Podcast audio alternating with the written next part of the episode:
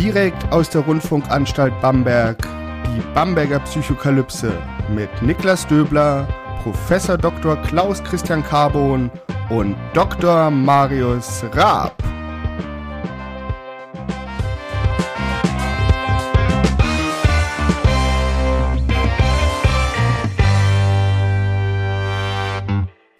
Herzlich willkommen zur Bamberger Psychokalypse. Mein Name ist Niklas Döbler. Ich bin Psychologe und wissenschaftlicher Mitarbeiter am Lehrstuhl für Allgemeine Psychologie und Methodenlehre der Otto Friedrich Universität Bamberg.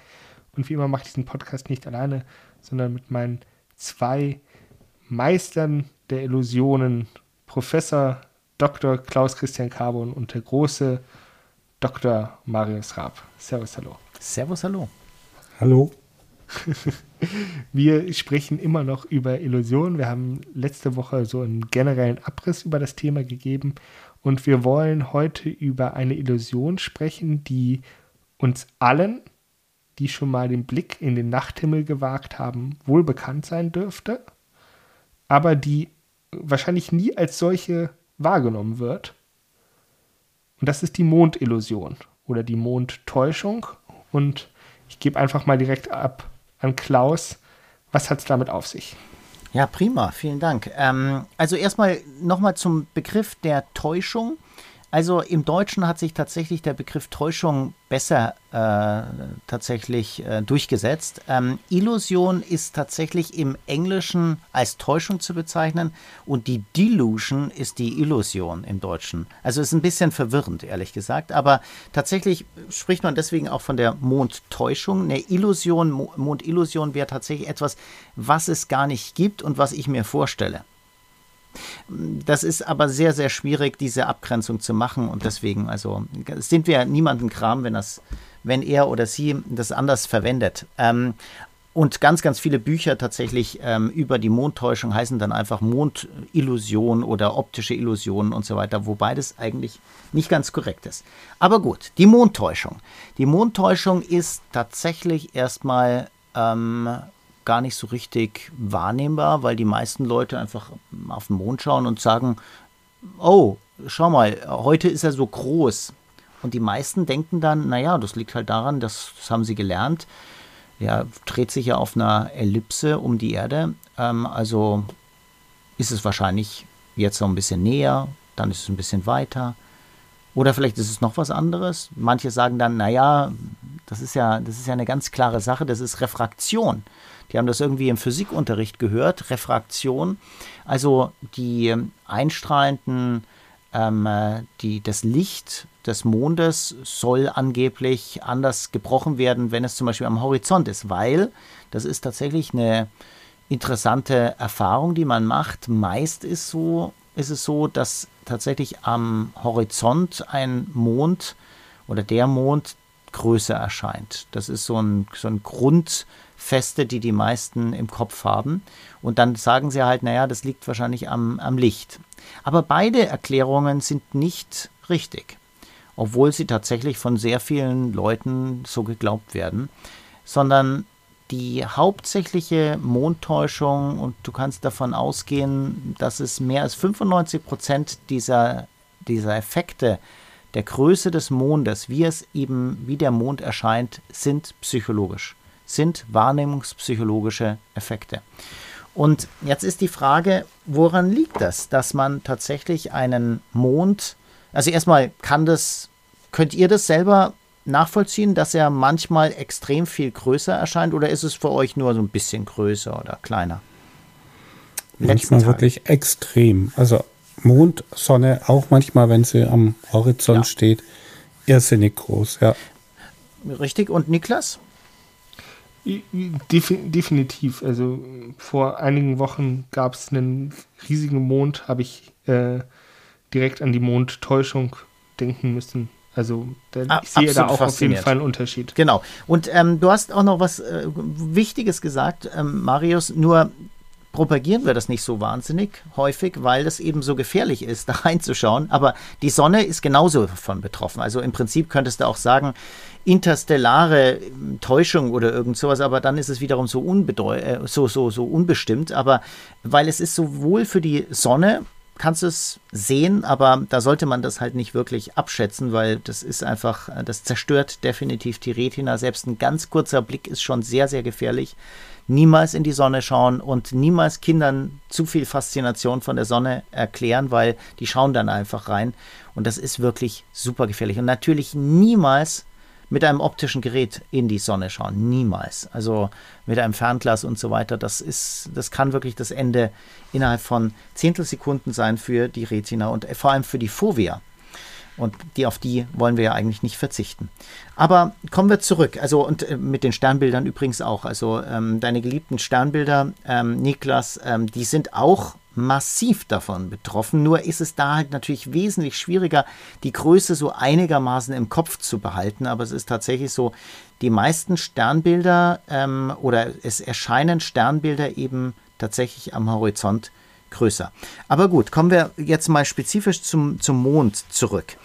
Das Spannende ist, also erstmal gibt es eine tolle, ähm, ein tolles, mittlerweile nennt sich das Citizen Science-Projekt, äh, ähm, sowas. Nämlich es gibt eine, eine App, die wir entwickelt haben vor vielen, vielen Jahren. Und da kann man tatsächlich selber die Monderfahrung, also wie groß der Mond erscheint, kann man tatsächlich da eingeben. Und ähm, das Spannende ist tatsächlich, äh, kann man sich einfach für Android-Phones, äh, kann man sich das runterladen ähm, Moon Diary App und man muss dann irgendwie noch Uni Bamberg eingeben, falls man es nicht findet, weil es tatsächlich sehr, sehr viele Mond-Applikationen gibt. Ähm, aber es ist tatsächlich so, wenn wir am Himmel uns mal ein bisschen orientieren und einen Mond irgendwann oder den Mond, ähm, unseren Mond tatsächlich erblicken, dann ist es so, manchmal erscheint der nicht nur größer und kleiner, sondern auch näher oder weiter entfernt. Und auch das ist eine Täuschung, nämlich äh, es ist zwar so, dass der Mond so ungefähr 364.000 bis ich glaube 400, hm, vielleicht 8000 Kilometer entfernt sein kann. Das ist ja ganz schöner Unterschied, aber im Prinzip, wenn man das mal ausrechnet, ist die Größe, die sich der Mond da verändert, nur ungefähr bei 7%. Jetzt kann man sagen, naja, 7%. Das ist doch schon eine ganz schöne Menge. Aber jetzt denken wir noch mal an das Pizza-Beispiel zurück, äh, was wir in der letzten Folge hatten. Das kann man eigentlich nicht so richtig wahrnehmen. Also ein 7% größerer Kreis, das sieht wirklich sehr viel, das sieht ganz schön lächerlich aus. Aber wenn man tatsächlich jetzt mal den, äh, den wahrgenommenen Mond, wenn er richtig groß erscheint, ähm, vergleicht mit dem kleineren, jetzt gibt es halt kein richtiges Maß, weil das ist ja eine perzeptuelle Sache.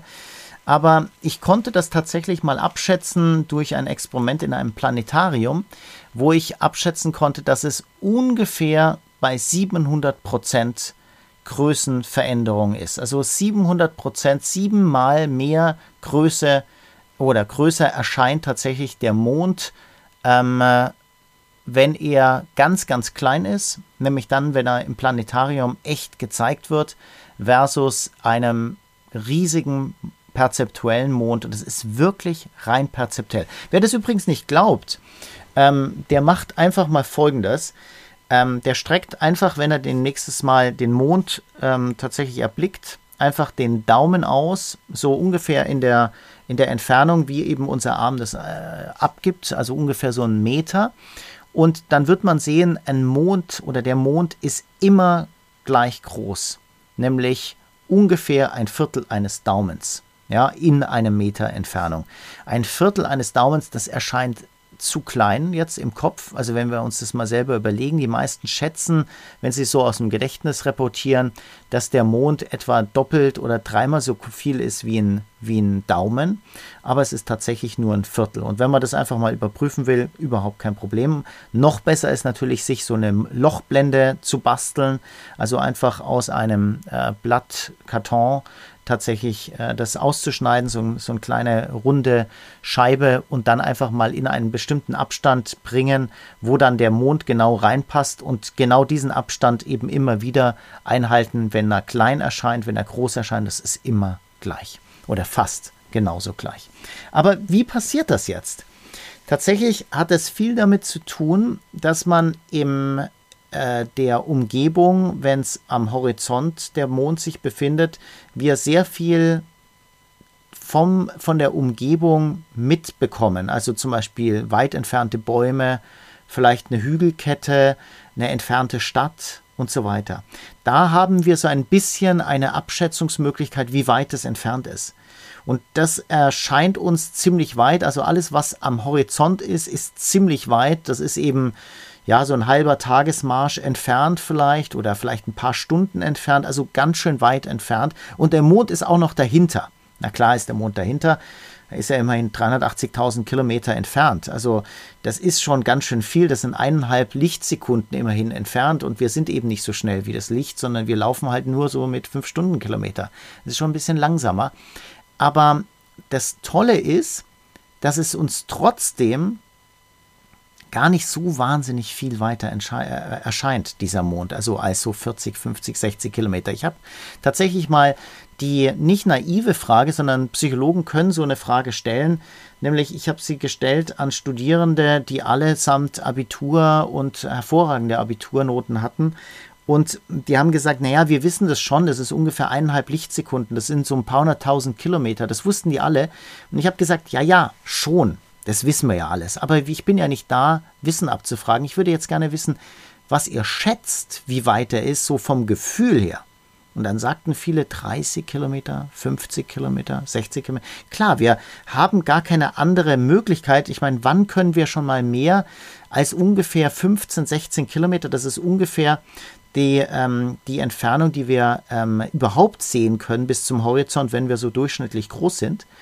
Wenn wir mal auf den Bergen sind, also was weiß ich, auf den bayerischen Alpen, die gehen eben bis fast 3000 Meter hoch, dann kannst du schon mal so 180 Kilometer sehen. Wenn du auf einem sehr, sehr hohen Berg bist, vielleicht noch ein bisschen weiter, aber dann kommt schon auch atmosphärische Problematik dazu. Also wir haben eigentlich keinen Erfahrungshorizont so über 100, 200 Kilometer und der Mond ist halt jetzt irgendwie auch ganz schön weit entfernt. Aber wenn der Mond im Zenit steht, ziemlich weit oben, dann haben wir irgendwie gar keine richtigen Abschätzungsmöglichkeiten. Maximal ab und zu mal die Wolken, aber da wissen wir überhaupt nicht, wie weit die entfernt sind. Die meisten Leute glauben, dass Wolken so ein paar Kilometer entfernt sind. Das stimmt auch übrigens einigermaßen. So Cumulus Stratus sind so 2000 bis 4000. Vielleicht diese Schäfchenwolken ein bisschen höher, vielleicht, vielleicht 6000, 8000 Meter. Ähm, Zirren vielleicht noch höher, aber viel höher sind die auch nicht. Und offensichtlich sind diese ähm, diese Schätzungen treten tatsächlich eine entscheidende Rolle oder, oder ähm, machen einen entscheidenden Einfluss darauf, wie weit der Mond entfernt erscheint.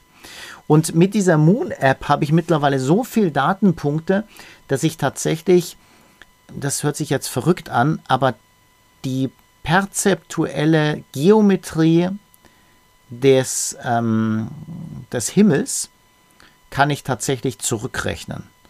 Und es ist eigentlich so, wie Ptolemäus das schon angenommen hat, es ist eben nicht äh, etwas Rundes, was über uns erscheint, sondern es ist eher so schlauchartig, was eben so eingedellt ist. Das heißt, es hat, es ist wie so eine Art Zeppelinhalle. Jeder, der das kennt, weiß jetzt, was ich meine. Das heißt, es gibt so am Anfang, also am Horizont, an den Horizonten geht es steil hoch und dann geht es verflacht. Das ist ein flacher Himmelskörper oder ein flacher Himmel, den wir eben tatsächlich wahrnehmen. Natürlich ist es kein flacher Himmel und wenn man aber altertümliche Schriften sich anschaut, die eben sowas mal aufgezeichnet haben, wie wahrscheinlich der, ähm, der Himmel geformt ist, dann haben die eigentlich meist so eine Form auch angenommen. Also man kann auch hier mit einer unglaublich einfachen Täuschung, nämlich die ist einfach da, man muss sie nur wirklich mal wahrnehmen und man muss sie auch wirklich mal analysieren, kann man wahnsinnig weitreichende Sachen tatsächlich erfassen. Bis heute ist die Mondtäuschung nicht vollständig erklärt, aber demnächst wird ein Artikel von mir rauskommen und da werde ich, werde ich hoffentlich die letzten Fragen tatsächlich dazu beantwortet haben, weil ich eben jetzt über 1000 Datenpunkte habe und deswegen viel rechnen kann. Das war bisher nicht möglich. Und ja, und darauf freue ich mich schon auf dieses Paper.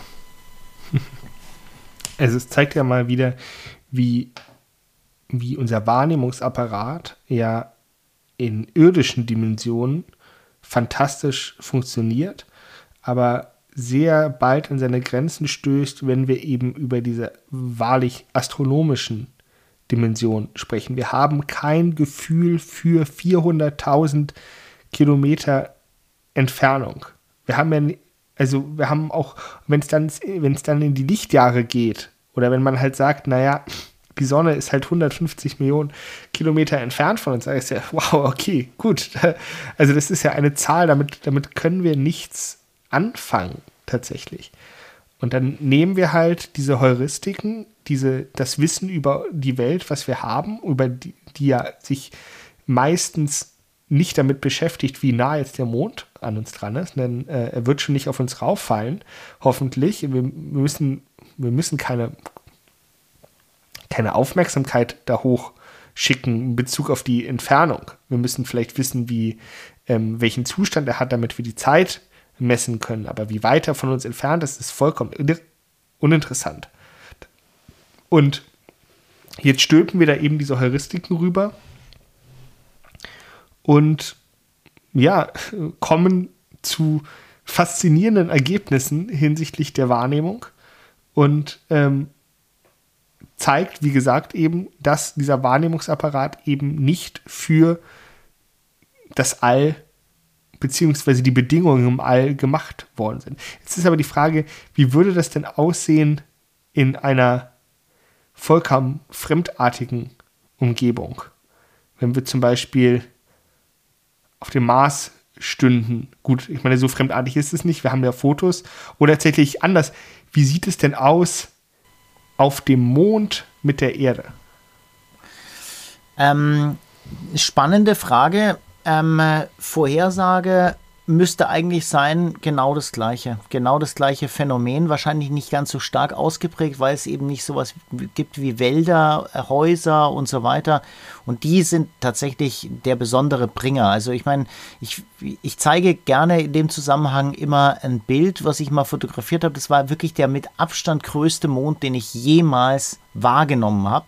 Und ich habe ein Foto davon gemacht, das darf man eben nie machen. Äh, aber es war ja zur Demonstration. Ähm, der Bericht, dem muss man mir einfach glauben. Äh, das ist eben für mich wahnsinnig groß erschienen. Und man kann den Mond gar nicht erkennen auf dem Bild. So derart lausig ist das. Weil das sind halt nur 0,5 Grad visueller Winkel. Das ist halt gar nichts. Und da sind halt ein paar Straßenlaternen, die sind eher größer. Und ähm, wenn du aber die Szenerie gesehen hast, sind die Straßenlaternen vollkommen unwichtig. Die blendest du eigentlich aus. Das ist nur Hintergrundrauschen aber diese, dieser Mond ist sowas von bestimmend gewesen und sowas von begeisterungsfähig, ja. Ähm, aber man kann das eben nicht abbilden. Es ist eines der größten, ähm, ja, ähm, spannenden Sachen, dass eben viele Leute denken, ja, ja, ich weiß schon, das ist ein Wahrnehmungsphänomen, aber ich will es jetzt trotzdem mal fotografieren, damit es die anderen auch wahrnehmen. Aber das ist, eine, das ist wirklich eine Illusion und keine Täuschung mehr. Wunderbar. Dann bedanke ich mich an der Stelle. Wir machen heute einfach mal eine etwas kürzere Folge.